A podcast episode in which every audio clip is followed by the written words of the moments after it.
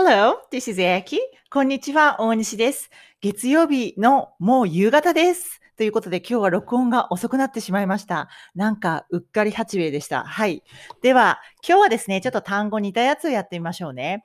private という単語と personal という単語をやってみましょう。これどっちも、えー個人的なっていう意味なんですけどね。えっと、一応じゃあ対義語を一緒に言っておきますね。private の対義語は反対言葉は public になるんですね。public は公のってことですね。private は逆に私的な、私のってことですね。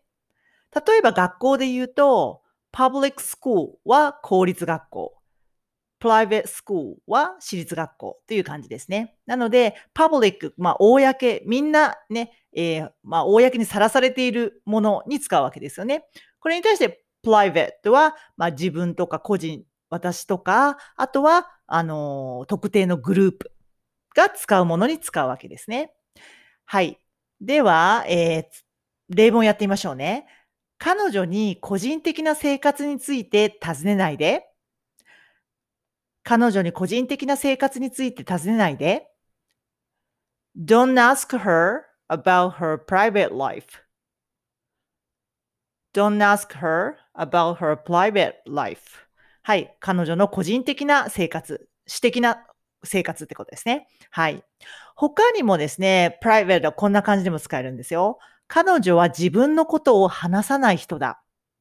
要はこう私的な人だっていうことですね。自分のことを話さない人だ。She's a private person. She's a private person. はい。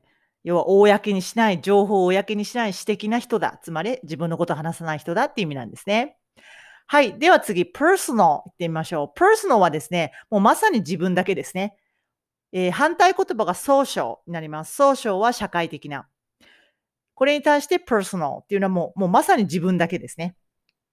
はい。他と、他の人と共有しない自分だけのっていうことですね。はい。では、言ってみましょうね。例文を。それは私の個人的な意見です。それは私の個人的な意見です。That's my personal opinion.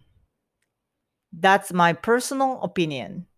はい。opinion っていうのは意見ですね。personal。もう私個人の私が持つってことですね。私だけのっていうことですね。